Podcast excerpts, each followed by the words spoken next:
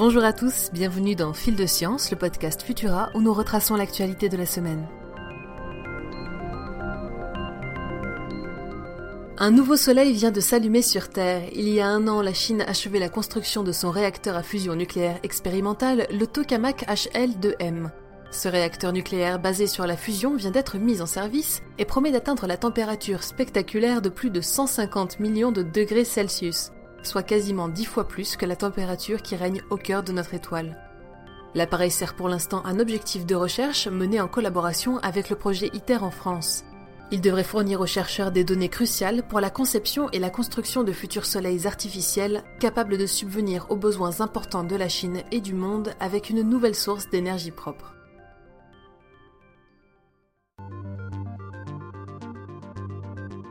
Pendant ce temps-là, dans le ciel, notre astre solaire, lui, continue de brûler avec ardeur alors que son 25e cycle s'annonce pour le moins mouvementé.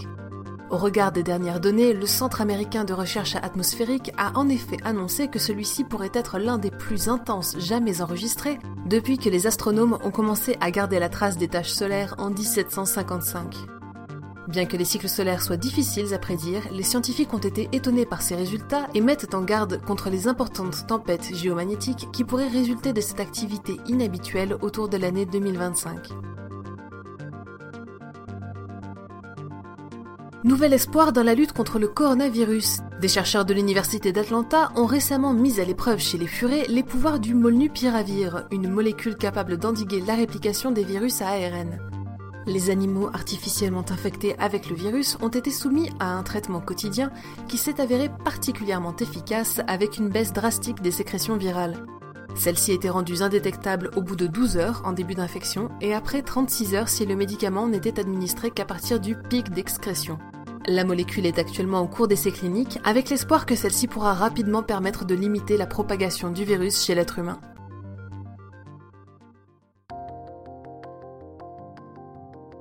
En Chine, une fois de plus, une nouvelle étape vient d'être franchie dans le domaine de l'informatique quantique. Le circuit Jiuzhang, développé par l'Université de sciences et de technologie, aurait récemment réalisé une performance le plaçant au rang d'ordinateur le plus puissant au monde. Celui-ci serait en effet doté d'une puissance de calcul 10 milliards de fois supérieure au processeur quantique Sycamore développé par Google, et 100 000 milliards de fois plus importante que celle du meilleur superordinateur existant. Bien que l'appareil soit conçu pour réaliser des opérations très spécifiques, c'est une avancée majeure qui vient d'être accomplie et promet d'ouvrir de nouvelles portes.